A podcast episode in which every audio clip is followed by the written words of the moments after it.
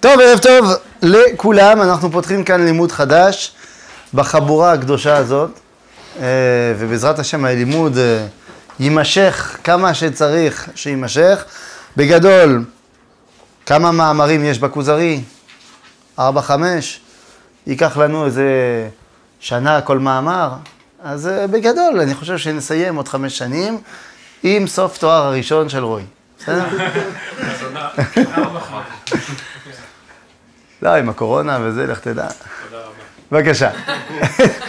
בקיצור, אה, אנחנו פותחים פה את לימוד ספר הכוזרי, מאוד מאוד חשוב, אנחנו לא נעשה שוב את אה, הצגת הספר, כי זה עשינו בשבוע שעבר כדי לשכנע אתכם שזה ספר חשוב. זה ספר חשוב מאוד, רק אני אזכיר מה שאמרנו אז, שהגאון מווילנה אמר עליו שעיקרי אמונת ישראל ותורה תלויים בו. זאת אומרת, שזה ספר שמרכז בתוכו את כל אמונת היהדות. לכן הוא חשוב מאוד.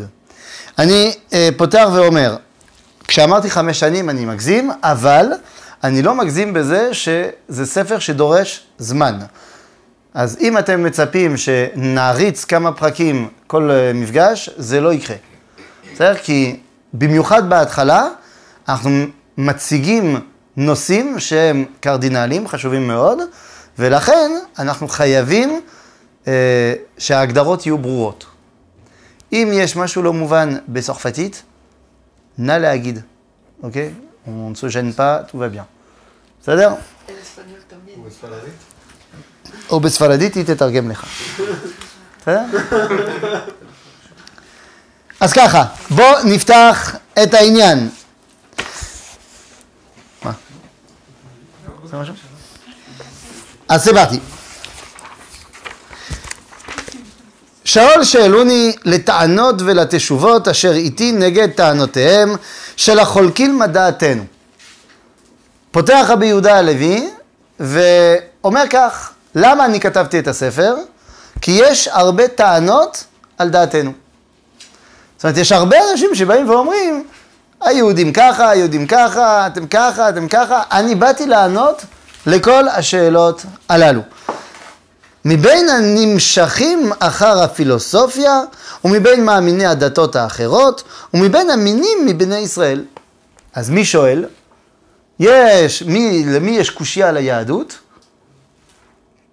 גם יהודים, גם... זאת אומרת, קודם כל, מי שנוטה לפילוסופיה.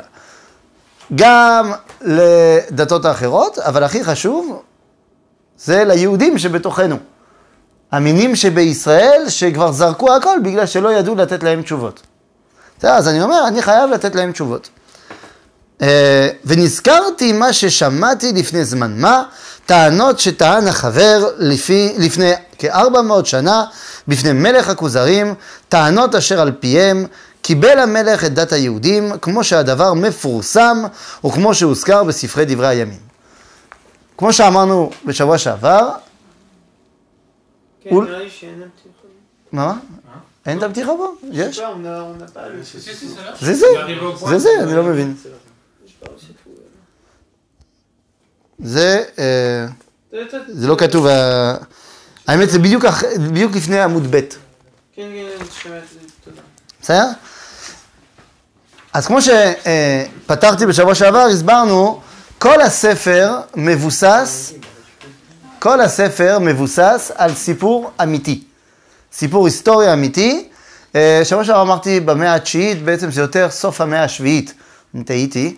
אה, בסוף המאה השביעית קורה הסיפור האמיתי, שמלך, המלך בולעם התשיעי, אה, שהוא מלך הקזריה, שזה מדינה קטנה באסיה הקטנה, הוא מתגייר, הוא וחלק גדול מאוד מאומתו. אוקיי? הוא לא נותן להם כל כך ברירה. הם אה, כולם מתגיירים כי פגשו יהודים, התלהבו ומתגיירים. עכשיו, אנחנו לא יודעים בדיוק למה ואיך זה עבר הגיור, אבל על סמך הסיפור הזה, רבי יהודה הלוי לוקח את הקונטקסט כדי לכתוב את הספר שלו. ולכן, מה זה? מה קרה עם ה... מהכוזרים? מה- מה- הפכו להיות, הרבה מהם הפכו להיות אשכנזים. זאת אומרת, הרבה מהאשכנזים אה, באים משם. לא כולם, אבל אה, הערבוב של אה, כל דבר, יש הרבה. לכן הוא לוקח את הסיפור הזה כהתחלה, בסיס, והוא כותב את הסיפור שלו. לכן הוא ישים כשתי האנשים המרכזיים בספר, החבר, שזה היהודי, ומלך כוזר, מלך הכוזרים. אוקיי? עכשיו צריך לדעת, המלך כוזר שמוצג פה בספר, אין לו שום קשר עם המלך האמיתי. בסדר? המלך האמיתי, הוא לא מכיר אותו, הוא לא יודע מי הוא, אנחנו כמעט אין לנו שום דבר עליו. זה סתם הצגה. עכשיו, דרך זה, אז הוא יסביר לנו מה שהוא רוצה להסביר על היהדות, אוקיי? בסדר. אה, אז זה ההתחלה, זה הבסיס. עכשיו אנחנו נכנסים אל עובי הקורה. מלך זה, מסופר שם, נשנה אליו חלום. וואלה. נשנה אליו חלום אחד פעמים, פעמים רבות.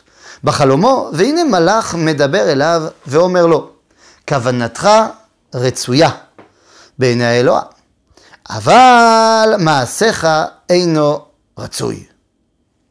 והמלך היה זהיר מאוד במצוות דת הכוזרים, עד שהוא עצמו היה משמש בהיכל אשר להם, ומקריב קורבנות בלב שלם, בלב שלם, אולם עם כל אשר הוסיף לשמור את מצוות ההם, היה המלאך נראה אליו לילה לילה ואומר לו, כוונתך רצויה, אבל מעשיך אינו רצוי.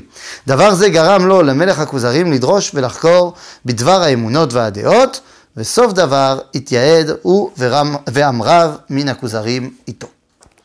טוב, כאן צריך להתחיל אה, לפרוס. איך הוא פותח? הוא פותח במלך כוזר, שמה דתו? מה הדת שלו? הוא עובד אה? הוא עובד מה? enfin, עבודה זרה. כן, הוא עובד אלילים. אנחנו לא בדיוק מכירים את דת הכוזרים, אבל הם עובדי אלילים. אוקיי, בסדר, זה הבסיס שלך? זאת אומרת, למה רבי יהודה הלוי פותח, לא רק שהוא פותח במלך שהוא אלילי, אנחנו משבחים אותו על זה. אומרים לו, רוצים, לראות מכמה רחוק במחוז הוא מגיע. אז תגיד שזה ממש ממש לא בסדר. זאת אומרת, אתה יכול להציג אותו כאלילי, ולכן ממש מתועב ומשוקץ. הרי האלילות זה הדבר הכי נורא שיש ביהדות. אין דבר יותר לא טוב מאשר מי שמאמין באלילות. דגש על... אין בעיה, אבל זה לא הדגש שהוא שם. אם תשים לב, אני חוזר על המשפט המפתח פה, הוא אומר, והמלך היה זהיר מאוד במצוות דת הכוזרים, עד שהוא עצמו היה משמש בהיכל אשר להם, הוא מקריב קורבנות. זאת אומרת, מדגישים לך שהוא סופר דתי, ולוקחים את זה. ב- בחשיבות גדולה, עד כדי כך שהמלאך הזה אומר לו, כוונתך רצויה. למה? למה? לא, קורא את כל המשפט, למה? מעשיך אינו רצוי, ברור. אז אנחנו לא משבחים אותו. אנחנו משבחים אותו על הכוונה. אוקיי. אבל אני, סתם ככה, זה לא נקרא שבח אם אתה בסופו של דבר אומר שזה לא... למה? אתה, יש לך רעיון טוב, בעזרת השם, אינשאללה, אה, כשאתם אה, כולכם פה תהיו עם מלנת ילדים, תראו שהרבה פעמים הילדים עושים שטויות, אבל הכוונות שלהם לפעמים טובות. אתה משבח בסופו של דבר. למה? אתה חייב לשבח על הכוונה. כדאי. כדאי, אם אתה לא רוצה לשלם אחרי לפסיכולוגים, כדאי. אה, בוא, בוא נגיד ככה, אה, רוצים להכין את שולחן השבת בגיל 4-5. רוב הסיכויים שאתה תאכל עם הידיים. אבל אה, מה, אתה תגיד לו, אתה סופר זבל, אתה לא יודע להכין, לערוך שולחן? הוא לא עשה טוב, אבל הכוונה. אתה לא ביקשת ממנו, הוא רצה. לא, לא. זאת אומרת, הכוונה היא כן חשובה, אדרבה. לצורך העניין ביהדות הכוונה היא מאוד חשובה. מעלה עליו הכתוב, כאילו עשה. רצה לעשות מצווה ונאנס ולא עשה, מעלה עליו הכתוב כאילו עשה. ברור שאנחנו לא נגיד לו שהוא עשה דברים טובים. מה שהוא עשה זה לא טוב.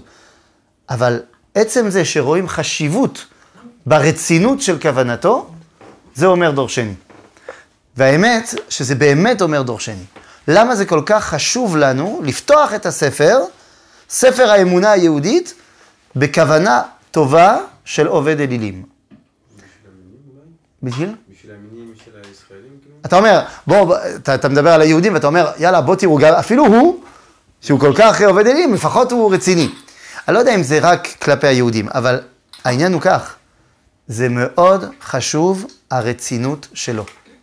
הספר הזה כל כולו הולך לבאר לנו את יסודות האמונה, ובסופו של דבר, את האמונה היהודית. Oui, סליחה, אבל למה אה, זה הדבר הכי אה, גרוע? אלילות? כן. אה, למה האלילות זה הדבר הכי גרוע למה שיש? לא ר- רצח? לא, אנחנו לא מדברים בין כל המעשים. בין כל התפיסות שלך אל העולם, הכי גרוע זה להיות עובד עבודה זרה. כי הרי מי שעובד עבודה זרה, הוא פשוט כופר בבורא, בבורא העולם, ולכן שום דבר בעולם אין לו משמעות. בן אדם שרוצח, יכול להיות שהוא לא גונב. זאת אומרת, יכול להיות שיש לו משהו שהוא כן חשוב לו. אבל אם אתה אומר שאין בורא לעולם, אין בעל הבירה, אז בעצם שום דבר לא באמת חשוב. לכן זה הכי הכי הכי. אבל פה אנחנו רוצים להגיד, הרצינות היא ההתחלה של הבירור. וכאן צריך להבין, זה, הדבר, זה, זה אחד הדברים היסודיים. אי אפשר לברר שום דבר אם אתה לא רציני בשאלות, בקושיות וברצון לברר. לכן אומרים לו, הבן אדם הזה היה מאוד מאוד רציני. הוא טועה, אבל הוא מאוד רציני, ולכן הוא מחפש באמת תשובות. לכן כל הספר זה יהיה חיפוש אמיתי. לכן אנחנו משבחים על הרצינות. כי כדי שתוכל להתחיל להבין בצורה אמיתית מה זה האמונה, אתה צריך לבוא קודם כל עם תוכן רציני של אמונה משלך. צריך להבין, אה, אין אתאיזם בספר. לא רק שבספר אין אתאיזם, זה מאוד מעניין שבתנ"ך אין אתאיזם. לא מתייחסים לזה, אומר. אין, לא, אין, אין, אין שום זכר לאתאיזם. לאתאיזם. אין שום זכר לאתאיזם. למה? זה משהו חדש. כי כן, לא היה. לא היה כזה דבר, אתאיזם בזמן התנ"ך. לא היה לזה מושג. למה? כולם היו דוסים. חלק עובדי אלילים ככה, וחלק עובדי אלילים ככה, וחלק יהודים, אבל כולם היו דתיים. למה? למה אנשים לא היו אתאיסטים? בגלל שפעם חשו את הנוכחות האלוהית, חשו את השכינה. בן אדם שחווה את זה, הוא לא יכול להסביר לך את זה. Res- ils ressentaient la. כל אחד מתרגם את זה אחרת, אבל זה פה, מרגישים את זה. לכן אתה לא יכול להיות אתאיסט. פתאום, כשהקדוש ברוך הוא מחליט להוריד את שכינתו, כבר לא מרגישים אותו, אז חייבים לחשוב, לחשב מסלול מחדש. ופתאום מגיעים אנשים שיכולים לבוא ולהגיד, אין אלוה. אנחנו לא נראה אותם פה. מה? זה לא היה כזה פתאום, זה לא היה... 50 שנה. זה לקח 50 שנה בכל העולם כדי שיהיה מהפך בין האמונה הדתית לבין או פילוסופיות, או אתאיזם, או דברים אחרים. הפילוסופים הראשונים גם האמינו באלוה. נכון, זה מה שאני אומר, הם לא היו אתאיסטים. כן, אז האתאיסטים, סך הכל זה לפני 200, 300 שנה התחילו. לא, לא, לא, לא, אתה כבר רואה אתאיסטים אצל, למשל, אתה, אה, אפיקורוס. אפיקורוס הוא אתאיסטי. הוא לא מדבר על אלוה. הוא מדבר על עינוג החושים. זה הפילוסופיה שלו. אפיקורוס והמלך הכוזר זה לא אותו זמן. לא, לא, נכון, אני לא, לא, אני רק עונה לו. שהוא שאל שהאתאיזם זה הגיע עכשיו. אני אומר לו, כבר היו אתאיסטים לפני אלפיים שנה. זה התחיל שם. זה לא קשור למלך הכוזר. למה אתה אומר שלקח 50 שנה? אז אני אומר, כי בטווח של 50 שנה, בכל העולם כולו, היה מהפך, ולא היה וואטסאפ, בין כל הקבוצות האנושיות, עברו תוך זמן של 50 שנה, מאלילות, מיתולוגיה, לדברים אחרים. למשל, אני מביא לך דוגמה, זה קרה לפני אה, 2,500 שנה, בזמן של חורבן המקדש. הראשון. הראשון. למשל, זה בדיוק הזמן שביוון עוברים מן המיתולוגיה אל הפילוסופיה. זה הדור של סוקרטס, אחריו אפלטון, הפילוסוף שכאילו מחשיבים אותו כפילוסוף הראשון, זה טאלס. בסדר? הוא היה מישהו לפני שהוא היה משולש, אבל קודם כל, הוא היה מישהו. כן, זה כמו האח שלו, פיתגורס. הוא גם היה מישהו לפני... לפני המשולש. אז טאלס הוא הראשון של הפילוסופיה, זה התקופה. עכשיו, פתאום אתה קורא, אתה קורא את אפלטון, הוא אומר על הסבא וסבתא שלו, שהשתחוו לפסלים, הוא אומר, ממה נפשך? או שהם היו מטומטמים לאללה, או שהם דיברו בסמלים וברמזים שאנחנו לא מבינים אותם. אבל אנחנו לא מבינים אותם, אנחנו כבר לא שם. באותו זמן ממש, אתה הולך קצת מזרחה, אתה רואה בפרס, מישהו פתאום קם, קוראים לו זרטוסטרה, מוריד את כל האלילות הפרסית, ובונה דת שהיא קצת אלילית בכל זאת, כי יש שני אלים, אחד טוב ואחד רע. זאת אומרת, פתאום הוא בונה אה, רעיון על בסיס המוסר טוב ורע. באותו זמן ממש, אתה הולך עוד קצת מזרחה, יש מישהו בהודו, קוראים לו גואטמה סידרתא, בודהה, שמוריד את כל האלילות ההודית של אז, ובונה איזה... חשבתי שבודה היה הרבה אחרי זה. לא, לא, זה בדיוק אותו זמן, בדיוק. והוא בונה את הפילוסופיה שלו, הבודהיזם, על אה, חזרה אל הטבע ועם האדמה. בדיוק באותו זמן ממש, שוב, טווח זמן של 50 שנה, לא, אל תתפסו אותי על השנה. בסין קמים שני חבר'ה, לאו צה וקונפוצה, שבונים את הטאואיזם ואת הקונפוציאניזם, שמשנים את כל המפה, אין, אין כבר אלילות בסין, יש את שני החבר'ה, שזה יותר אה, דרך חיים מאשר אה, אלילות. בדיוק באותו זמן בישראל, עזרא הסופר. זה סוף הנבואה. זאת אומרת, מרגישים שכל העולם הבחין שקרה משהו. בסדר? אבל גם העובד עבודה זרה, שאנחנו לא אוהבים אותו וזה, אם הוא רציני, אז אפשר לעשות איתו משהו. אוקיי? אתה אומר על זה שהוא עכשיו כותב שמעשיך טוב, אה, כוונתך טובה, זה טוב. זה כאילו... זה רציני. זה שהוא כתב את זה, זה בא זה- זה- ש... זה מראה- שאפשר לעבוד. זהו, זאת אומרת, זה, זה מראה שאם אתה רוצה להתחיל לברר משהו, צריך שתהיה רציני בכוונה. בסדר? זה מאוד מאוד חשוב. אם אין רצינות הכוונה, אין שום דבר. אוקיי? עכשיו, איך אתה יכול לתת קצת מקום, אוקיי, אתה רציני, אבל צריך לתת גם מקום אה, שאתה תוכל אה, להשפיע משהו. לכן, אה, אומרת הגמרא שאין, הגמרא מסכת סנהדרין אומרת שאין בן דוד בא עד שתהפוך כל המלכות למינות. מה? אין בן דוד בא, המשיח לא יבוא, אלא כשהמלכות תהפוך למינות.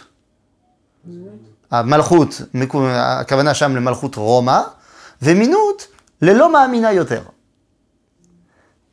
אומר על זה רבנו יצחק אברבנאל, בספרו אה, ישועות משיחו, משהו כזה, אה, הוא חושב שזה מדבר על הרנסאנס, על תקופתו. שאומר, פתאום אני רואה בעולם המערבי שמתחילים קצת לפקפק בנצרות, אומר, או, זה אומר שזה הזמן שיכולים להתחיל לדבר על הרעיון המשיחי היהודי. כי מתחילים להוריד את השטות הזאת, ואז אפשר להכניס משהו אחר.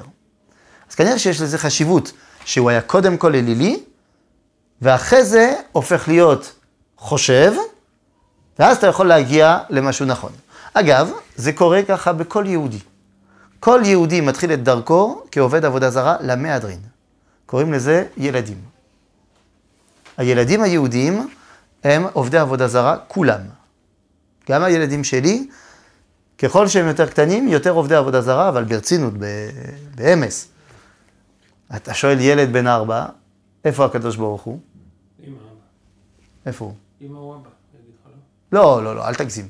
זה, זה רק אם אבא הוא מרוקאי. מה שחשוב לו זה... לא, לא, רק אם אבא הוא מרוקאי אז הוא יגיד את זה, אם לא... ב- בבונגרון, משהו כזה. לא, אל תגזים, לא. בשמיים, בשמיים, הוא פה למעלה. בתקרה של הגן, אני יודע, בשמיים. שזה אמונה אה, אלילית לחלוטין. אבל זה בסדר. ובהמשך דרכו הוא מתחיל להבין שמה שהוא האמין זה שטויות, ואז הכל אצלו הופך להיות ספק, זה גיל הנערות, ואז הוא יכול לברר לאט לאט להיות מבוגר ועם אמונת אמת. יש גם ילדים גדולים. יש שם לצערנו ילדים גדולים, נכון. ויש גם אנשים שנהיים נערים עד אה, לעולמי עולמים. זה גם נכון. בסדר, אבל התהליך הר- הרצוי זה ילד, מתבגר, מבוגר.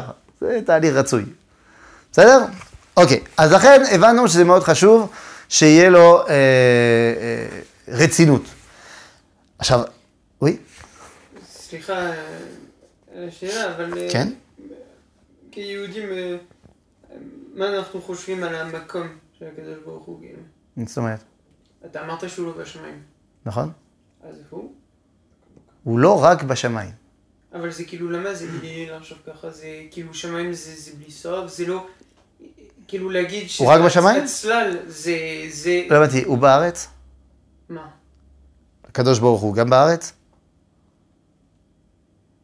זה קשה לי לענות לך. אם אתה אומר שהוא פה, זה אומר שהוא לא שם. אז כל עוד שאתה בא ומגדיר מקום לקדוש ברוך הוא, אתה אלילי. הוא מקומו של עולם, ואין העולם מקומו. זאת אומרת שהוא נמצא בכל מקום, אבל אין שום מקום שהוא המקום שלו. אוקיי?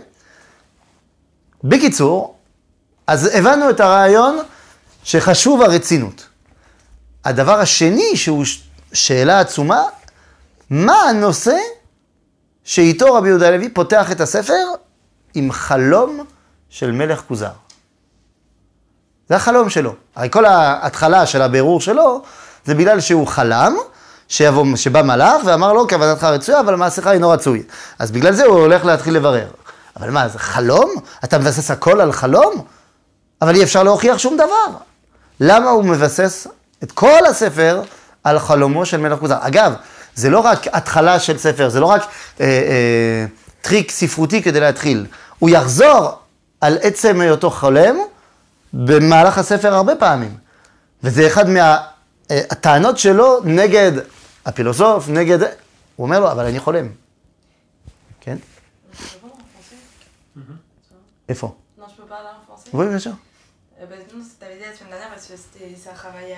זה נכון, זה חשוב מאוד שניתן לו מקום. אבל, אני, ששבוע שעבר אמרתי שהחלום זה החוויה הבסיסית שלו. שאי אפשר שהרעיון הגדול יהיה רק אה, בצורה תיאורטית, זה גם צריך לבוא לדבר אליי. אז אני לא חוזר בי, אני רק רוצה להוסיף. אוקיי, זה החוויה שלו, אבל כמו שאמרתי שחייב שזה ידבר אליו, זה גם חייב לדבר אליי. ולכן אני לא חלמתי את החלום שלו. אז למה בונים לי הכל על החלום? בונים לך הכל על החלום, כי רבי יהודה הלוי רוצה שתדע מתחילת הספר על מה הספר מדבר. הספר מדבר רק למי שיודע לחלום. מי שלא יודע לחלום, אין לו, אה, אין לו מה לחפש פה. למה? כי החלום הוא השריד של הנבואה. לפי היהדות, החלום זה מה שנשאר לנו מהנבואה. אה, אומרים חז"ל, חלום אחד משישים מנבואה, זאת אומרת, זה מה שנשאר לנו. ולמה זה חשוב? כי זה חשוב שתדע בסופו של דבר מה המטרה של היהדות. המטרה של היהדות, נבואה. ואומרים לך את זה מההתחלה. נבואה זה אומר כאילו הרגשה של השכינה. לא הרגשה, לא הרגשה. דיבור. דיבור עם כן, השכינה, כאילו. לא רק שאתה תדבר איתו, שהוא ידבר איתך. זה גם להיות... אה, כי אם לא כולם עושים את זה. כן, זהו, רגע, זה... אני מקווה. לא ידעתי שזה בשני הכיוונים. זה לא שהוא מדבר איתך, אתה גם מדבר אליו? אני מקווה שאתה מדבר אליו שלוש פעמים ביום. לא, אבל הבנת בחלום. לא, לא בחלום. אני אומר ככה, החלום זה לא תחילה, זה לא, שריד. זה שריד של הנבואה. עכשיו, למה זה חשוב שתדע שהכל מבוסס על החלום? כי מה שנשאר לנו בעולם הזה מאז שהקדוש ברוך הוא לא מדבר, נשאר לנו חלום כדי להיות בספירה שלו, איכשהו. לכן תדע לך, מי שלא חולם, אין לו מה לחפש פה. צריך שתדע שהחלום זה הדרך כדי שתוכל להבין בשכל, שיש על מה לחלום, ודרך זה אתה תוכל להגיע לנבואה. אבל מה זה אומר שיש חשיבות ל... יכול חלום שלך? או, אז פה את שואלת שאלה גדולה, ששואלת הגמרא במסכת ברכות. אומרת, מה, אז אוקיי, אז יש, אה, יש, אה, החלום זה אחד משישים לנבואה, אז זה אומר כל דבר שאני חולם, אני צריך להתייחס? לא. כי מצד שני, גם אומרים לך שם, שאין חלום בלי דברים בטלים. זאת אומרת, בכל חלום יש שטויות. בכל חלום יש שטויות. גם בחלום שיש לו נבואה? קודם כל, את לא יכולה בדיוק לדעת איזה חלום, בספר בראשית יודעים, אבל אה, את ואני, כנראה שאנחנו לא בדיוק יודעים מתי ש, מתי ש. אבל אין מה לעשות, כל חלום יש לו דברים שהם עמוקים, ויש דברים שהם סתם התפאורה של החלום. והגמרא מוסיפה שהחלומות שאת חולמת בערב שבת, לא להתייחס בכלל. כי זה ברור שזה בגלל אוסף הבשר שאכלת. אז זה ממש ככה. זה, מה- זה דינת הגמרא, זה הגמרא אומרת, אתה, אתה בשבת, אתה אוכל כמו מטורף וזה, אל תדאג, זה ברור, זה לא נקרא חלום, זה נקרא אה, חזיונות לילה. אה, בסדר, זה אכלת יותר מדי. אז זאת אומרת, לא, בכל, לא כל דבר בחלום יש לו חשיבות גדולה, אבל תדע לך שיש גם חשיבות גדולה. זה מעניין, כי לפעמים חולמים על דברים ביום, וזה פשוט הסובקונסיון. יכול להיות, יכול להיות. טוב, אני לא פה אה, הולך לנתח לך את כל החלומות. יש, יש אה, שלוש דפים שלמים בגמרא שמנסים להסביר לך, אם אתה רואה את זה, זה אומר את זה, אם אתה רואה את זה בחלום, זה אומר זה. אז כל מיני דברים. אז מי שרוצה, מעוניין, יש רשימה גדולה, מעניינת, רק שהרשימה הזאת היא עובדת רק בעברית. אז אם אתה חולם בצרפתית ואת חולמת בצרפתית, זה לא עובד. לא, לא, באמת. כי, כי זה הרבה משחקי מילים. הגמרא אומרת, מי שרואה פיל בחלום, יצפה לפלאים.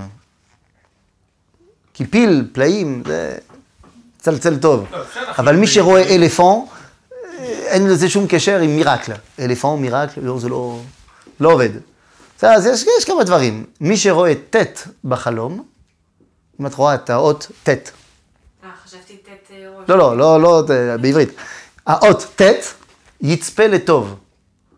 כי הט' הראשון שהופיע בתורה זה במילה טוב. אז יש כל מיני דברים, אפשר ל... זה מי שאוהב את הדברים האלו, יחקור בגמרא שם. אם, אם אפשר להוסיף, כן, ודאי. זה מתחבר לעניין הזה של כוונתך אה, רצויה, זאת אומרת, אם אתה באמת במות של רוצה לשמוע, רוצה ל- ל- ל- לחקור, אז אתה יכול לחלום. אז אתה יכול לחלום ב- בקטע של לשים לב לדברים שאנשים אחרים לא שמים לב. בדיוק, זאת אומרת, יש לו חלום. לדברים שאנשים, כאילו חלום גם בצורה הפשוטה של המילה, אבל חלום גם, זה, זה, זה כל העניין של להקשיב לדברים שמסביב ואתה לא שם לב. צודק לגמרי, הרי הוא יכול לחלום ולהגיד בבוקר זה לא, נכון. זה לא כלום. זה גם לא- לאו דווקא נטו חלום כמו שאנחנו מדמיינים את זה, אלא פשוט בס- ב- באופן כללי להקשיב לדברים חיצוניים שאנשים... שקורים, כן. אליהם. כן, כן, אתה, אתה צודק, אני לא חושב שזה כל כך קשור לחלום, כי החלום הוא לא חיצוני.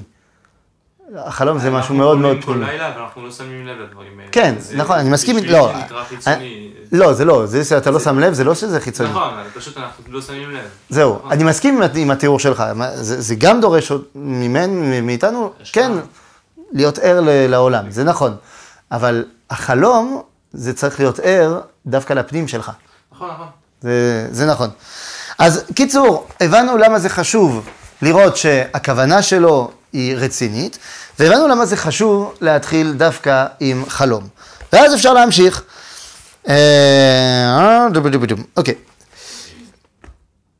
והנה, רבות מטענות החבר היו לי לקורת רוח בהיותם מסכימות עם דעתי. ואומר, ראוי הדבר כי אכתוב את הטענות ההם כאשר נתגלגלו והמשכילים יבינו. זאת אומרת, הרבה דברים, כנראה שהיה באמת סיפור ידוע אז של איך מלך כוזר האמיתי התגייר. אז אומר רבי יהודה לוי, תראה, אני קראתי כל מיני דברים, יש הרבה דברים שמצאו חן בעיניי, אני רוצה להסביר. והמשכילים יבינו. זאת אומרת, מי שלא משכיל, שלא יתחיל את הספר. מי שלא רוצה לשבור את הראש, זה לא בשבילו. בסדר? אבל אנחנו זה כן בשבילנו. אז אנחנו נלך על זה. אז ככה, אה, קודם כל זה, זה, זה מאוד חשוב גם לדעת שהפילוסוף שאנחנו עכשיו פוגשים, אנחנו נפגוש עכשיו פילוסוף, אה, יש לו היסטוריה. אני אומר את זה כרקע לפילוסופיה מגיע. זה שלפילוסופיה יש היסטוריה, זה כבר בעצמו מוריד את כל הטענות של הפילוסוף. אני אתן דוגמה, היה מישהו שהיה מטר חמישים ושבע, הוא היה די עצבני בעולם, ובשעות נוספות שלו הוא גם היה קיסר צרפת. כן, וסיים את חייו בסנט אלנה. צ'ו צ'ו צ'ו צ'ו צ'ו. Je suis, je suis, je suis. נפוליאון, נכון. הוא כותב אה, ביומנו האחרון כל מיני דברים, ואחד הדברים שהוא כותב זה נגד הנצרות. אבל לא, הוא לא כותב נצרות, הוא כותב דתות. הוא מתכוון לנצרות, אבל מה שהוא אומר, זה חשוב גם לנו. הוא אומר, אני לא דתי, אה, טוב, אנחנו מכירים את הסיפור שהוא לא הסכים שהאפיפיור ישים את הכתר על ראשו. בסדר, הוא הומלך על ידי האפיפיור בעצמו. אבל הוא אמר, אתה לא תשים את הכתר על הראש שלי, זה אני אשים את הכתר בעצמי. אתה רק תהיה שם, תעשה ככה, ויהיה בסדר. אז הוא אומר, אני מוכן להאמין בכל דת שהיא, בתנאי אחד, שהיא הופיעה בבוקר האנושות. כי אם אתה אומר שהדת היא כל כך חשובה ואי אפשר בלי, אז אין בעיה, אז איך בני אדם יסתדרו בלי? זאת אומרת, אם אתה אומר לי שהדת שלך הופיעה בזמן X, בדור מן הדורות, זה אומר שלפני הסתדרו בלי. זה אומר שהיא לא כל כך מרכזית. אז הטענה שלו היא מופנית כלפי הנצחות, אבל היא גם טענה כלפי היהדות וכלפי כל רעיון רוחני. מה אנחנו אומרים לטענה של נפוליאון? הוא אומר, אני הייתי מוכן לקבל את היהדות אם זה היה נולד עם אדם הראשון. אבל אתה, היהודי, בא ואומר שהתורה ניתנה רק בדור 26. לא, אבל התגלות הייתה... עם אה. אתה יכול, זהו, אתה יכול כבר להגיד שההתגלות הייתה לפני. ההתגלות הייתה כבר אצל האדם הראשון. ובנוסף, אז למה התורה לא ניתנה לאדם הראשון? כי זה עבודה. כי הכלי הוא לא מוכן. הכלי הוא לא מוכן עדיין. לכן דרך ארץ קדמה לתורה. צריך 26 דורות כדי להכין את הכלי. אבל ההתגלות, היסוד, יסודי היסודות, זה התחיל לפני. בסדר? אוקיי. ואז אנחנו מתחילים. אה, מספרים כי מי שנגלה לו למלך הכוזרים בחלום, כי כוונתו רצויה בעיני האלוה, אך מעשהו אינו רצוי. ואף נצטווה בחלומו זה לבקש את המעשה הרצוי בעיני האלוה. פנה בראשונה אל הפילוסוף, אה, אל פילוסוף אחד, סליחה, וישאלהו לאמונתו. אוקיי? אז אנחנו פותחים, פותחים את השאלות אל הפילוסוף. כשאנחנו אומרים פילוסוף, צריך לקרוא, אנחנו במאה ה-12, ויש באיר- באירופה חזרה מאוד גדולה להתעניינות אל מה שנקרא פילוסופיה אריסטוטלית. זה פתאום הופך להיות אה, טרנד. אז לפילוסופים האלו הוא מתכוון, רק שהוא לא פייר. כי תראו מה המילה הראשונה של הפילוסוף. מה הוא אומר, המילה הראשונה שלו זה? אלוקה. כן. זאת אומרת, על מה הוא מדבר הפילוסוף? על האלוהות. מה זה פילוסוף דוס? אנחנו חשבנו שהוא ידבר על פילוסוף אתאיסט, שלא מאמין באלוהים. לא. למה לא? כי אמרנו, אתאיסט אין לו מה לחפש פה. הוא לא רציני, הוא לא מחפש. הפילוסוף פה הוא פילוסוף דתי. זאת אומרת שמבחינתו השאלה של קיום האלוה היא לא שאלה. אבל למה... כאילו. מה זה? היא עובדה, היא עובדה קיימת. אבל, עוד שנייה אנחנו נקרא את דבריו, זה כאילו שאין אלוה. הוא מאמין באלוה, אבל האלוה שהוא מאמין בו, להגיד שהוא לא קיים זה אותו דבר. למה? כי עוד שנייה אנחנו נקרא, הוא יגיד שהאלוה מבחינתו בכלל לא מתייחס למה שקורה בעולם. לכן, אלוה שלא מתייחס למה שקורה פה, או לחילופין, נגיד את זה בשפה יותר ברורה, אלוה שלא מדבר, מה אכפת לי שהוא קיים? אוקיי? זה מה שמתחיל הפילוסוף. אז בואו נראה מה אומר הפילוסוף. אמר הפילוסוף, לא, לא, לא, אין, שום קשר. רק, הבאתי את זה כי גם לפילוסוף יש היסטוריה.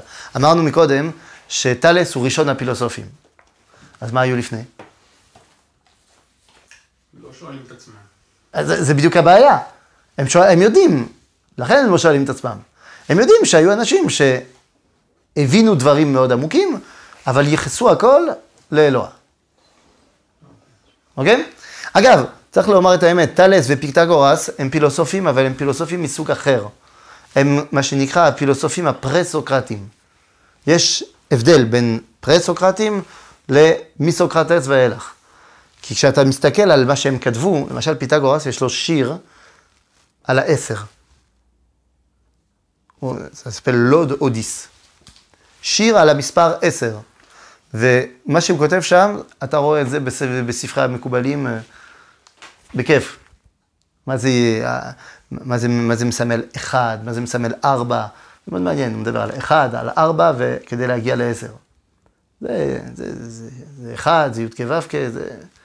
יש כל מיני פה רמזים. אז הם הרגישו דברים והם דיברו בשפה שהיא מאוד מאוד מאוד לקוחה מן העולם הפנימי. פה אנחנו פוגשים אה, פילוסוף שמאמין שיש אלוה, אבל הוא לא קשור אלינו. אוקיי? אמר הפילוסוף, האלוה אין לפניו לא רצון ולא שנאה, כי הוא יתברך מרומם מעל כל רצון וכוונה. שהרי הכוונה מורה על היות המכוון חפץ בדבר החסר לו, ורק בבוא חפצו יגיע לשלמות. וכל עוד לא יבוא זה, החיסרון בעינו עומד. מה הוא אומר? אומר, אתה אומר שהאלוה אמר לך שהכוונה רצויה, אבל מעשיך אינו רצוי. אתה לא מבין, לאלוה אין כוונה. אין רצון גם. כי לטענתו של הפילוסוף, כל רצון מראה על חיסרון. אם אני רוצה משהו, זה בגלל שאני מרגיש שכרגע אין לי את אותו משהו, ולכן אני רוצה אותו. אז זה מראה שיש לי פה חסר. האלוה, אתה תגיד שהוא חסר? טענה טובה או לא טענה טובה של הפילוסוף? אתה אומר טענה טובה, כן? אלא מה? מה אפשר לענות לו? מי אמר לך שחסר? הוא טוען, הוא טוען שמי ש... אם אני רוצה משהו, אז uh, זה אומר שאני צריך, uh, זאת אומרת, אם אני רוצה משהו, זה חסר לי משהו. אז מי אומר שהוא רוצה משהו? כן, זה מה שהוא טוען, המלך כוזר. הוא אומר שהוא ראה מלאך שאמר לו שלפני האלוה, המעשיך לא טוב. אז אני רוצה שתשנה. אז כל הטענה באה מזה. אלא מה? אני לא מבין, מה כן. אמר הפילוסוף? שלהגיד שהשם רוצה משהו זה שטויות. כי אין לו רצון. כי- אין לו רצון. כי רצון מראה על חיסרון. ומי אמר שהקדוש ברוך הוא רוצה? כי- שאלוקיו רוצה. הטענה של הכוזר, של מלך הכוזרים, זה שהמלאך אמר לו, האל רוצה ממך שתעבוד אחרת. נכון? מעשיך אינו רצוי. זה לא מלשון אנחנו צריכים... רצוי לפני האלוה. כן, אז, אז זה לא רצוי לפני האלוה. צריך שמשהו יהיה רצוי. כן, כן, כן. כי כוונתך רצויה, אבל מעשיך אינו רצוי, אז תשנה את המעשים. כן, אבל הטענה של הפילוסוף היא לא נכונה בעצם זה שהוא אומר שהקדוש ברוך הוא צריך את זה. אתה צריך משהו, לא... כן, אבל מי אמר לו? המלאך. אבל הכוונה של המשפט, אבל מעשיך אינו רצוי, הוא טועה. לפני מי? חושב, לפני מי? זהו, לפני האלוה. נכון. המלאך אומר לו שהכוונה לא רצוי לפני האלוה. בגלל זה יש לו בעיה. ועל זה עונה לו הפילוסוף, אבל לפי דבריך האלוה רוצה משהו, להגיד שהאלוה רוצה משהו זה טעות. אוקיי? אבל מה אנחנו באים ואומרים? אנחנו באים ואומרים שאלוה שלא רוצה, זה כאילו שהוא לא קיים. כי אם אלוה לא רוצה, אין לו שום אינטראקציה עם הבריאה. והרי הקדוש ברוך הוא, הוא בורא. לכן, מה אומר הרש"י הראשון של התורה? מה הרש"י הראשון של התורה? לא היה צריך התורה להתחיל, אלא מהחודש הזה לכם ראש חודשים. למה? כי זה מצווה ראשונה. זאת אומרת, מה אומר רש"י? מה שחשוב זה המעשים. אה, אבל למה התחלת בבראשית? כדי שתבין מאיפה הגיע המעשה הזה. אבל מה שחשוב זה המעשים. דהיינו, מאוד חשוב כדי שיהיה גילוי של הבורא בעולם, לדעת איך אני אה, נועל נעליים בבוקר. כי אם אני נועל בצורה לא נכונה, אני בעצם לא נותן לאלוה להתגלות. היהדות באה ואומרת, בניגוד למה שאומר הפילוסוף, שאם הקדוש ברוך הוא לא אומר לי מה הוא רוצה, מבחינתי זה כאילו הוא לא פה. כי הוא טוען שהקדוש ברוך הוא... כן, אבל אתה נותן תשובה פרקטית, אבל לא תשובה אה, הרעיון. אה, לא, עוד לא. הרעיון שאין... כן, כן, כן. שמשהו שרוצה חסר, זה רעיון... כן, כן, כן. אני לא, לא, עוד לא אמרנו את, את התשובה על הפילוסוף. הוא עוד לא סיים לדבר, כן? אז... בסדר, רק מציג בינתיים את הטענה שלו. אה, הנה. וכן, מרומם הוא האלוה לדעת הפילוסופים, מעל ידיעת הפרטים. כל הפרטים משתנים מרגע לרגע, אולם בידיעת האלוה לא ייתכן כל שינוי. נמצא שאין האלוה מכיר אותך. ועל אחת כמה וכמה אינו יודע כוונתך ומעשיך. הנה, פה אתה כבר רואה מה הבג.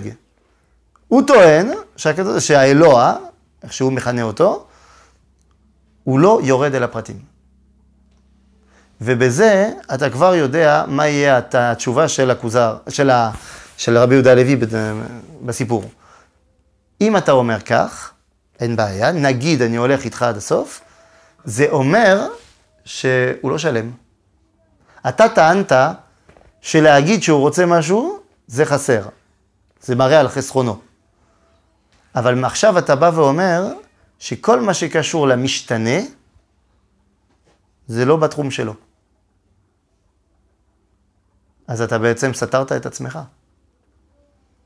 אתה בא ואומר שהוא לא יכול להיות לא שלם, אבל אתה מגדיר אותו כלא שלם. זה בעיה.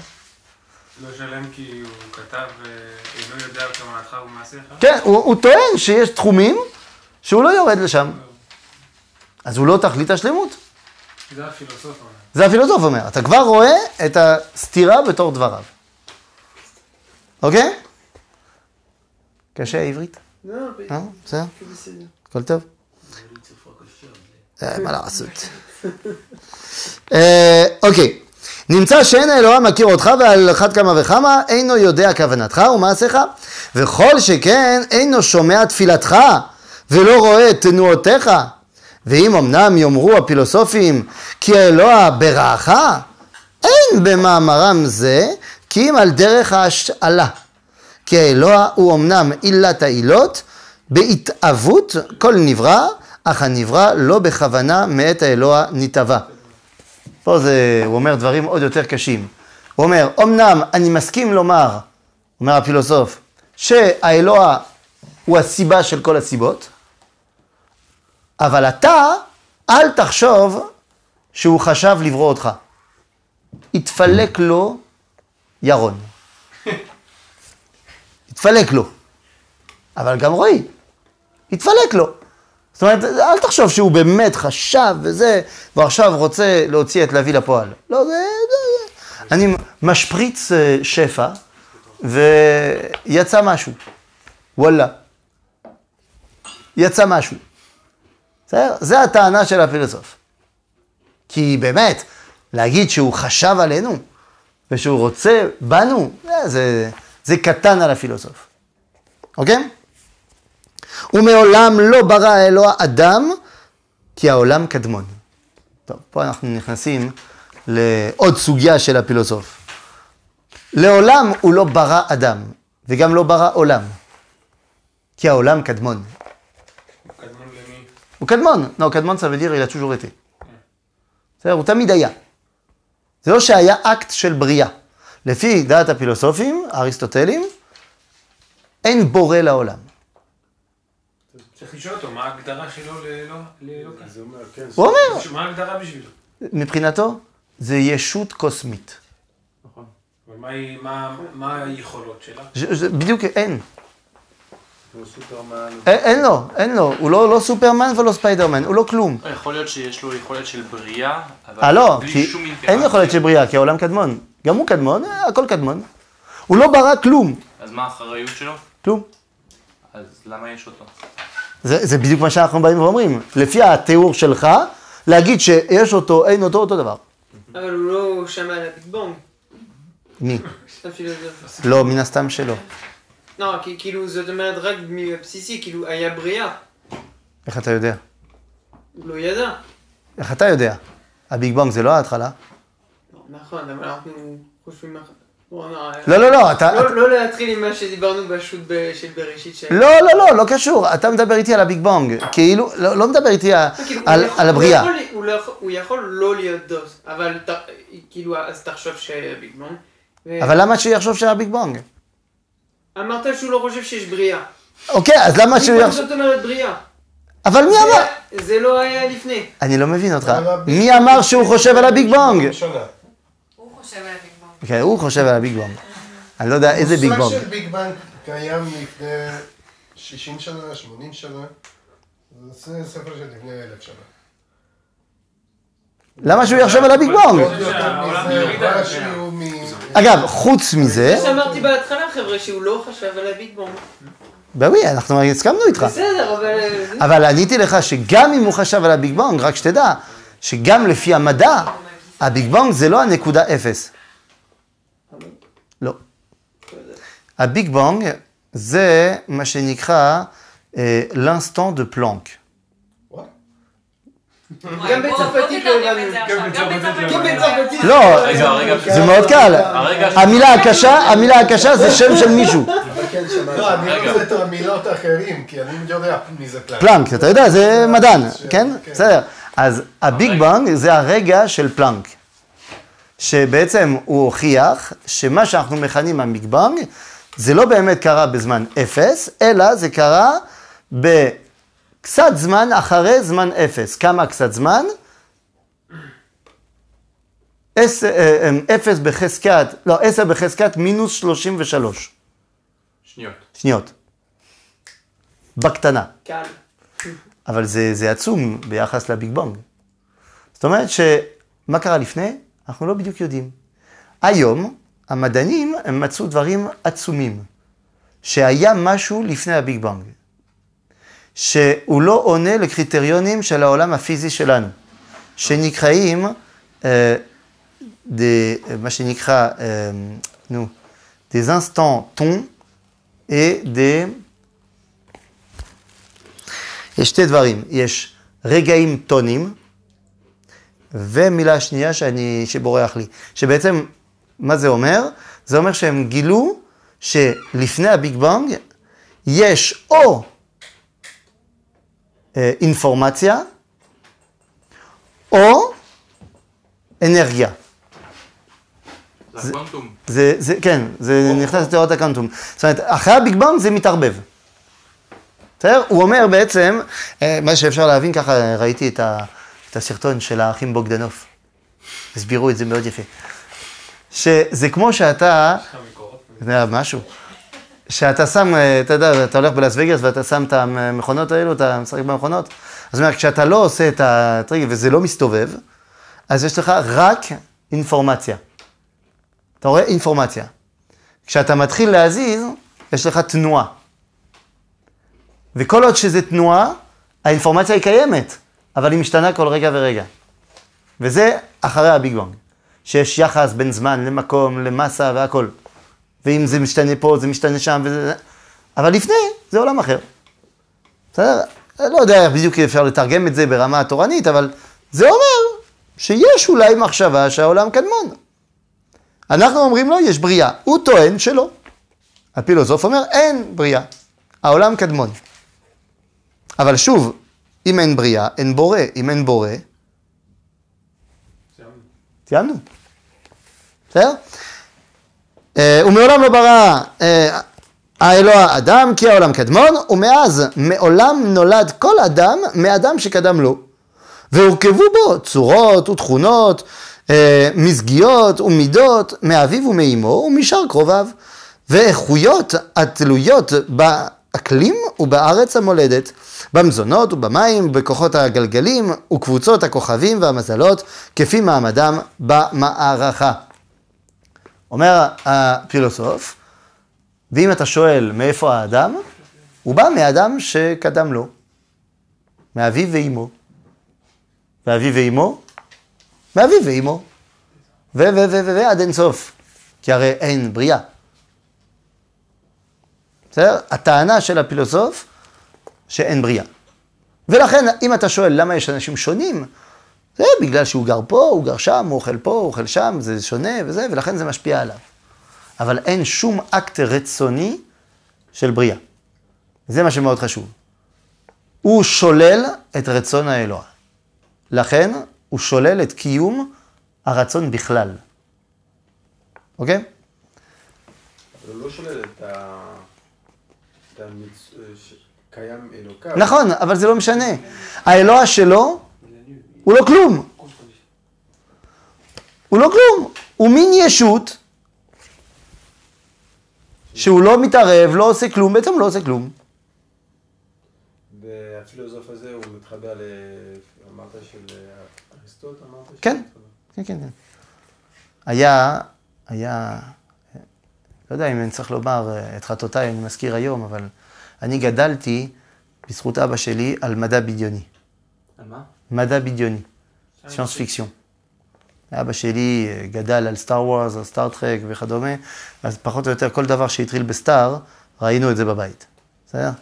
אז אה, אחד הסדרות, הסדרות הטובות, אגב, שראיתי אי פעם, זה היה סטארגייט. אה, אתה מכיר? אתה בעניין? בערוץ 6 ו... אה? מה, בארץ? לא, לא, בצרפת. אה, בצרפת, כן. היה פעם. של רמסיס. נכון. אז אה, שם יש איזה קטע שיש יצורים שעלו למדרגת חיים אחרת. שעלו, שהתעלו. כמו פוקימון. לא, לא, כי הפוקימון האבולושן. אז הוא נהיה יותר טוב, הוא נהיה יותר גדול, יותר גדול, והוא פה. לא, הם עלו בכלל למדרגת חיים אחרת, הם, הם, הם, לא, הם לא פה בעולם הזה. הם יודעים הכל, הם רואים הכל וזה, אבל אסור להם להתערב. זה פחות או יותר אה, ההוא של הפילוסוף. זה, מה זה, משנה? אז מה אתה שווה? אז יש אחד מהכוכבים של הסדרה שבא ונכנס בהם. מה זה, משווים וזה. זה כמו חנוך. חשוב. לא? קרא את הכוזרים, מן הסתם. זה קצת הרעיון של חנוך. שמה? שאת האלוקים הייתה לחנוך, שהוא... אה, שהוא כן, הוא הוא... לא מת, הוא פשוט... כן, כן, אני מתעלה ולא, לא, פה זה לא חשוב. כן, יש בזה משהו. אה, אוקיי, והכל מעם הסיבה הראשונה, אך לא מתוך כוונה אשר לה. כי אם על דרך האצילות, מן הסיבה הראשונה נאצלה סיבה שנייה, ומזו נאצלו הסיבות השלישיות, הרביעיות, וכך נתחייבו כל הסיבות והמסובבים, וכך נשתלשלו, כמו שאתה מוצא אותם לפניך, וחיוב זה קדמון הוא, כשם שהסיבה הראשונה הקדמונית היא ואין ראשית לה. בסדר? זאת אומרת, הוא כן ברא את האדם הראשון, אך לא במודע, פשוט. לא, הוא, הוא לא טוען שהיה אדם ראשון. זה מה שהוא אומר עכשיו, לא? שמה? למה? הוא אומר, והכל מעם הסיבה הראשונה, אך לא מתוך כוונה. זה נכון, זה ודאי. זה הוא אמר, אין כוונה לשום דבר שנברא. אבל בכלל, זה הרעיון. ש... לא, לא, הוא אומר, והכל מעם הסיבה הראשונה, אך לא מתוך כוונה, אבל הוא לא דיבר על בריאה. יש סיבה ראשונה, אז כמו שאמרת, פליק. פליק. אבל כן היה... אבל הוא לא מדבר על בריאה, הוא לא רוצה להגיד את זה. כן, אז אני אומר, לא בריאה, אבל כן היה פליק אה, ש... כן, אבל לטע- לטענתו זה פליק מתמיד, זה פליק שתמיד קורה. זה לא שהיה רגע ראשון שהיה פליק ראשון, זה תמיד. בסדר? הוא לא קרא אה, את אה, סן תומא דקין. אתה מכיר אותו? זה אצל הנוצרים, כולם קוראים להם אה, קדוש. אז קוראים לו תומא דקין. אה, סן תומאס. סן תומאס. כן. כן. אז uh, הוא היה פילוסוף, בלבד שהיה נוצרי, והוא רצה להוכיח את קיום האלוה, ואחד הטענות שלו זה שהוא אמר, תראה, כל דבר שמסתובב, שנע, הוא נע בגלל שהזרימו לו תנועה. אז צריך שיהיה מישהו שיזרים את התנועה הראשונה. בסדר? אז זה בניגוד למה שאומר פה הפילוסוף של הכוזרי. והנה, לכל אחד מאישי העולם יש סיבות המביאות אותו לידי שלמותו. מי שקדמו לו כל סיבותיו אלו נעשה שלם. אז עכשיו הפילוסוף הולך להסביר לנו מה מבחינתו השלמות. מה המטרה של החיים. ומי שלא קדמו לו כולם נשאר חסר. פה יש קטע שהוא ממש גזעני לחלוטין. זה לא אני, זה הוא. ולא להאשים אותו, הוא חי לפני 800-900 שנה. מה אתה רוצה? אתה קראת? הנה, בן כוש, למשל. les noirs. Alors viens, on s'excite pas, זה לפני 900 שנה, וכן, לא בדיוק היו אה, אה, נאורים ומבינים עניין כמו שאנחנו מבינים עניין, ולא בדיוק ידעו גנטיקה, ולא בדיוק ידעו שום דבר. אז כן, אז חשבו שכושים הם אה, חצי בני אדם במקסימום. בסדר? אז ככה חשבו פעם. זה לא נכון, אנחנו יודעים שזה לא נכון. כן, כן, זה, זה לא נכון. אנחנו יודעים שכל בני האדם נבראו בצלם אלוהים, הכל בסדר, אבל אנחנו נצטרך להבין את העיקרון, בסדר? סבבה. אז הוא אומר, למשל, בן כוש, לא הספיקה לו הכנתו הטבעית, כי אם לקבלת הצורה האנושית והדיבור בתכלית החיסרון. לא, לא בדיוק מחמיא, כן? אה? כן, לא, בוא. מבחינתו, בסדר, הכושי, אז הוא נראה כמו בן אדם, הוא מדבר, אבל אה, פחות או יותר זה כל מה שיש לו. אוקיי, שוב. לפני. שוב, לפני 900 שנה. הכל טוב. לפני 900 שנה חשבו דברים אה, קצת אחרת. אה, אוקיי, וכנגדו הפילוסוף. אה? אה? כנגדו הפילוסוף. הוכנו לו תכונות, על פיהם תהיינה לו המעלות המזגיות והמוסריות והשכליות והמעשיות. לא יחסר מאומה מן השלמות. מה מה זה הוכנו לו? מי זה? מה זה? מאיפה? ה- העולם. מה העולם? העולם. הרי הוא אמר שמבחינתו... למה לכושי יש לו פחות ולך יש יותר? פוקס. מה, ככה? כן. זה מה שהוא אמר. ברור שלך ולי זה... לא, זה- זה נשמע שכאילו יש... הוכנו לו. הקוסמוס. לא The universe. The universe. דווקא לא מביא תשובה לשאלה שלך, זה אומר שיש לו כבר גם גדול לפני שהוא מתחיל לדבר על אלוקות. כי הוא בסופו של דבר, כמו שאתה אומר, שהוכנו לו מאיפה, על השאלה הזאת כבר לא יכול לענות. כן, ברור שהוא לא יכול לענות. אגב, זה מה שיגיד לו בסופו של דבר המלך כוזר, שאתה מעלה כל מיני קושיות, אבל אתה לא עונה על כלום. בסדר? זה יהיה אחת הטענות שלו, של למה אני לא מקבל את דעתך. בסדר? אז מבחינתו הוכנו לו. הפילוסוף הוא השלם. אבל גם הפילוסוף, אין, מע- אין מעלות אלו נמצאות בו בראשונה, כי אם בכוח. זאת אומרת, מבחינתו, קודם כל צריך להבין, הפילוסוף חושב שיש דרג של בני אדם. יש, אמרנו, מבחינתו, למטה בן כוש, למעלה הפילוסוף, אבל יש אה, סולם. ויש אנשים שאם הם נולדים במקום מסוים, במסגרת מסוימת, יש להם בפוטנציאל להיות פילוסוף. יש כאלו שאין להם בפוטנציאל אפילו להיות אה, פילוסוף. מה לעשות? בגדול, כדי להיות פילוסוף צריך להיות אירופאי. זה מה שהוא חושב. אוקיי? אז הוא אומר, זה לא פה, צריך, זה, זה בפנים, צריך לגלות את זה. כי אם בכוח, ולשם הוצאתן אל הפועל, זקוק הוא ללימוד ולאימון. עד שתתגלה ההכנה לפי מעלתה, אם לשלמות או לחיסרון, או למדרגות ביניים רבות מספר. קיצור, גם הפילוסוף צריך ללמוד. צריך ל, ללמד את עצמו איך להיות באמת פילוסוף. והאדם השלם ידבק בו מעין אור האלוהי הנקרא בשם השכל הפועל. טוב, זה, זה, זה, זה דבר גדול. מבחינתו הפילוסוף, ה... מי שמצליח להיות פילוסוף, בסוף יצליח לגלות את השכל הפועל. מה זה השכל הפועל? זה מה שנקרא, אה, אה, איך, איך, נו, איך זה נקרא? אה, נו. התבונה הטהורה של עמנואל קאנט. זאת אומרת, כל מה שאני עושה זה בגלל שאני מופעל על ידי שכלי הטהור והגדול. בסדר? היה אחד שקראו לו יחזקאל הרמן כהן. כמו שאתם שומעים, הוא היה יהודי, כהן, אבל גם היה סופר מתבולל למהדרין. הוא היה פרופסור באוניברסיטת ברלין, פרופסור לפילוסופיה, בסוף המאה ה-19.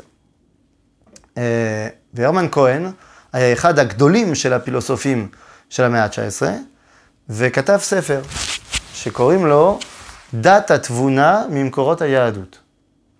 ששם הוא מסביר שבעצם משה רבנו ורבי עקיבא קראו את עמנואל קאנט, ואחרי זה כתבו את התורה.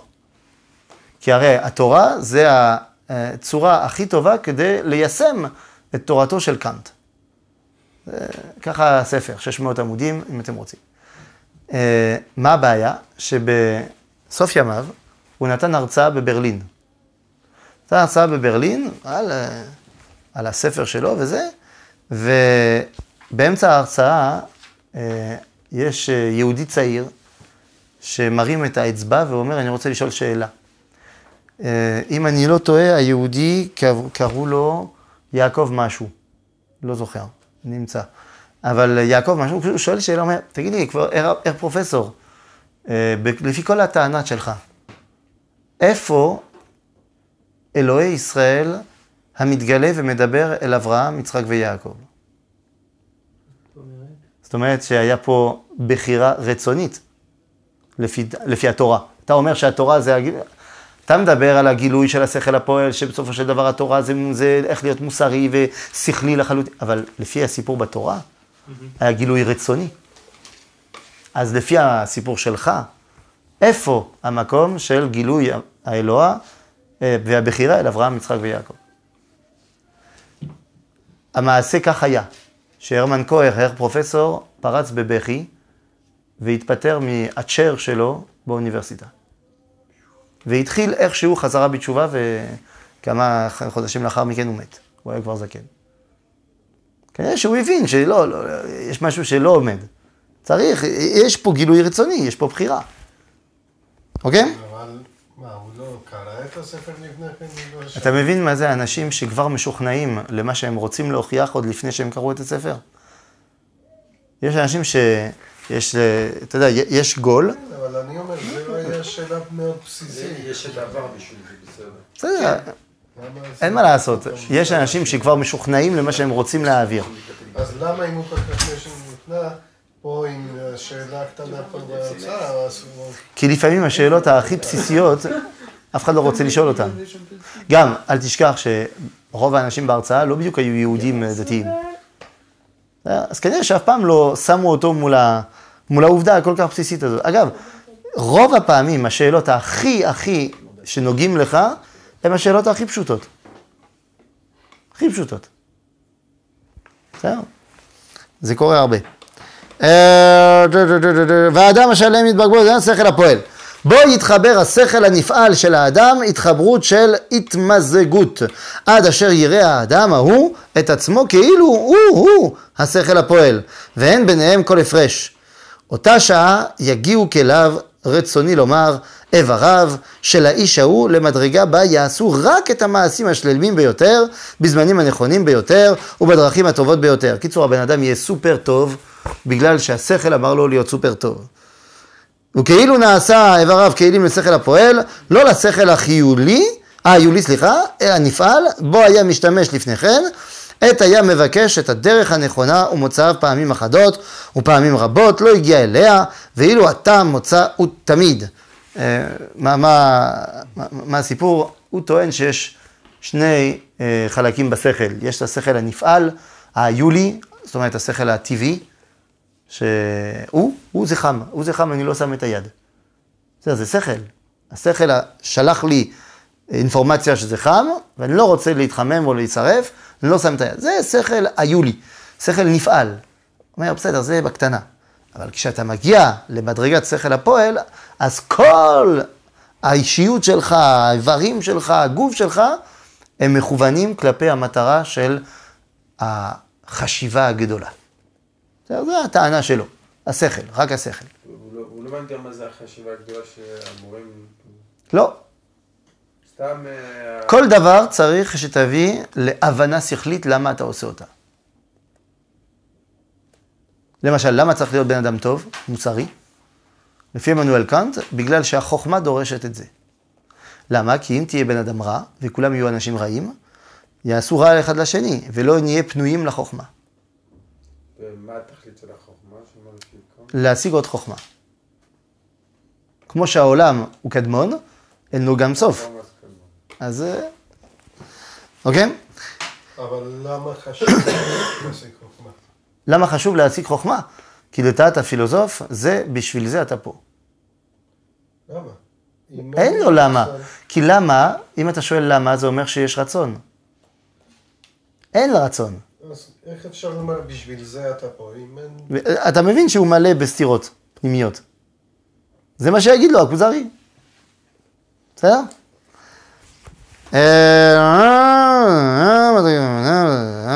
ככה, מדרגה זו היא תכלית מה שהאדם השלם מקווה להגיע אליו, אחרי אשר אה, תואר נפשו אה, מן הספקות ותשיג את ידיעת הדברים לפי אמיתתם. ככה תעשה הנפש דומה למלאך ותימצא במדרגה אחת בלבד למטה משל הרוחני, הנבדל מן הגוף. אומר, טוב, בסופו של דבר אני יודע שאני הולך לשירותים מדי פעם. אז אני יודע שאני לא כל כולי שכל. בסדר, יש מדרגה של מלאך. מה זה מלאך מבחינתו? שכל. לא, לא שכל. שכל נטול גוף. בסדר? אז אומר, אשר מדרגה, אה, הלא היא מדרגת השכל הפועל, הוא המלאך אשר מדרגתו נמוכה רק משל המלאך הממונה על גלגל הירח, והמלאכים הם שכלים נבדלים מן החומר, קדמונים כסיבה ראשונה, ולא יראו כליון לעולם. ובהתאחד נפש האדם השלם עם השכל הפועל, לא יחוש האדם לכליון גופו ולכליון כליו. ומשעה שהגיע להתאחדות זו, תזכה נפשו לאושר בעודנו בחיים, שכן נכנס בחברתם של הרמס ואסקלביוס וסוקרטס ואפלטון ואריסטו. תגיע, בסוף תגיע להיות uh, כמו אותם הגיבורים. Mise Hermès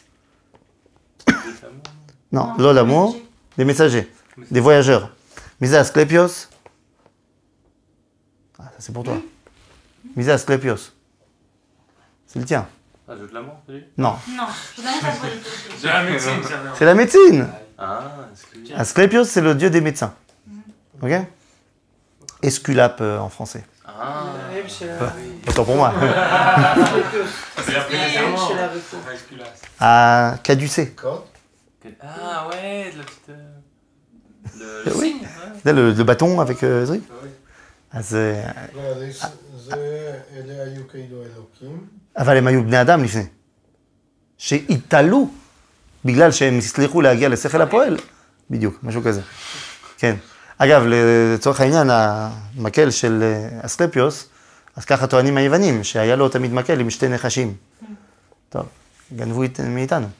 Ah, נכון. זה הנחש נחושת של משה. C'est כמו de Disney. ש... אה, כן, כן, כן, כן, נכון, זה נכון. ובסוף הוא בוחר להיות... אה, אז ירידה, זה... זה... יש פה קושייה. זה נכון. אה, בקיצור, אה, והמלאכים הם שכלים נבדלים מן החומר הקדמוני, זה זה נדיר, אסקלפיוס ואפלטון ואריסטו, כי הוא והם וכל אשר עלו מדרגתם היו לאחד עם השכל הפועל, וזהו אשר יכונה על דרך העברה או קירוב רצון האלוהים. אוקיי, הבנת מה זה רצון האלוהים מבחינת הפילוסוף? זה תהיה יותר חכם. זה הכל.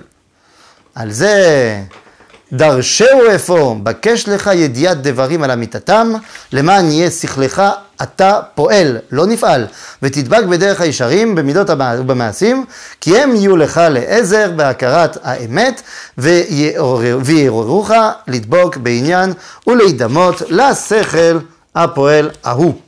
בוא, בקיצור, אומר לו הפילוסוף, מה שחשוב, שתתחיל עכשיו, לחשוב. זהו. למה? לכלום. תהיה חכם. תהיה חכם יותר, וכשתהיה חכם יותר, תהיה חכם עוד קצת יותר, עד. שתגיע למידת ה... ואז בסוף יעשו ממך אלוה, אל תדאג. בסדר, זה פחות או יותר אה, הרעיון. לא- אני לא מבין אז איך הפילוסוף מגדיר מצב שבו האדם, במירכאות כפולות, כל כך חכם, שהוא מגיע לרמה אלוקית. אבל מבחינתו אלוקית זה לא אומר כלום. זה רק אומר שהוא נבדל מן הגוף. זהו, אז בשבילו לא קיים אלוקים. נכון, הבנת. קיים מצב שבו האדם מאוד חכם והוא שולט בעולם. אז עכשיו הבנת מה זה מבחינתו אלוה, זה שכל נבדל מגוף. וזה לא משהו אחד, כאילו. זה משהו... לא, זה, זה. אתה יכול גם, כן.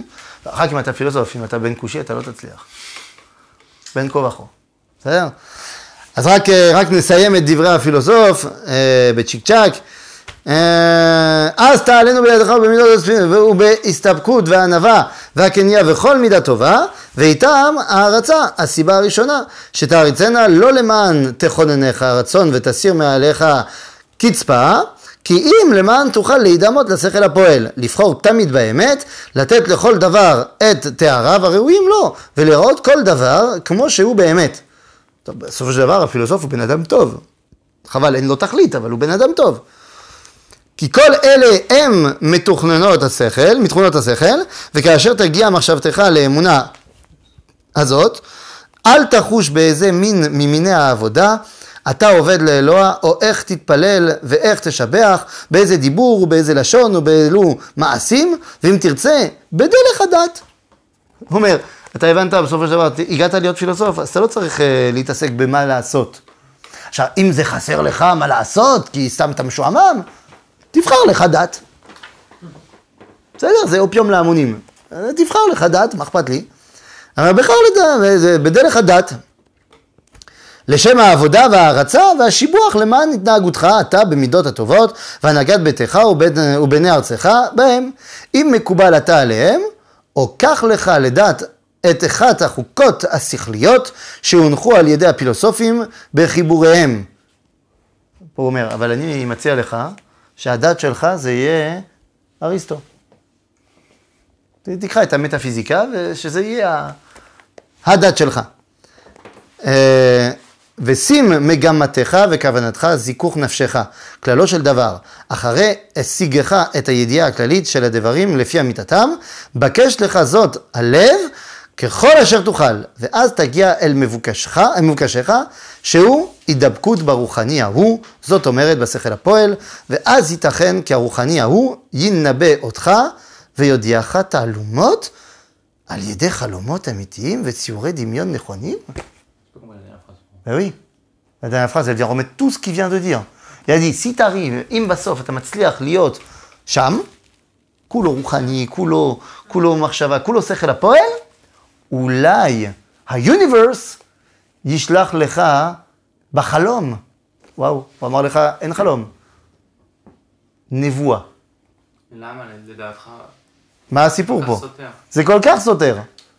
זה אז- יכול להיות מופרד, אז מה, אתה, אם אתה חושב הרבה, אז יכול להיות שאתה תשלוט כאילו? בסופו של דבר הפילוסוף הוא קצת חכם. ולכן השקר לא עומד גם אצלו. ולכן הוא טוען שבסופו של דבר, אם אתה כל כך כל כך הגעת למעלה, יש בכל זאת משהו.